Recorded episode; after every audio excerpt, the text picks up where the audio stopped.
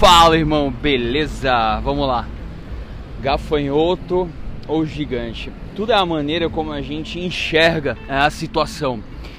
Às vezes o que você enxerga como um gigante, ele é apenas um gafanhoto. E isso aconteceu com eh, Josué e Caleb. Eles eram dois dos doze espiões que foram enviados, né, para ver a terra prometida. Então, no relatório de, de, dos 12, 10 disseram que os gigantes, que os homens eram gigantes, e de fato eram. Mas tinham dois ali intrépidos que pensaram fora da curva e falaram assim: esses caras, quem são esses gigantes perto do Senhor dos Exércitos? Em números 13 e 33 fala sobre isso.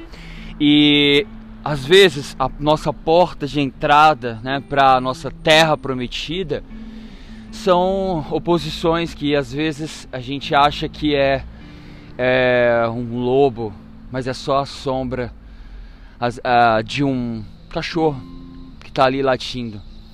Que a gente possa ter essa visão, esse entendimento que ali pode ser a nossa nossa comida a nossa próxima fase. Então, ir para cima e não ter medo do desafio, porque o Senhor é por nós.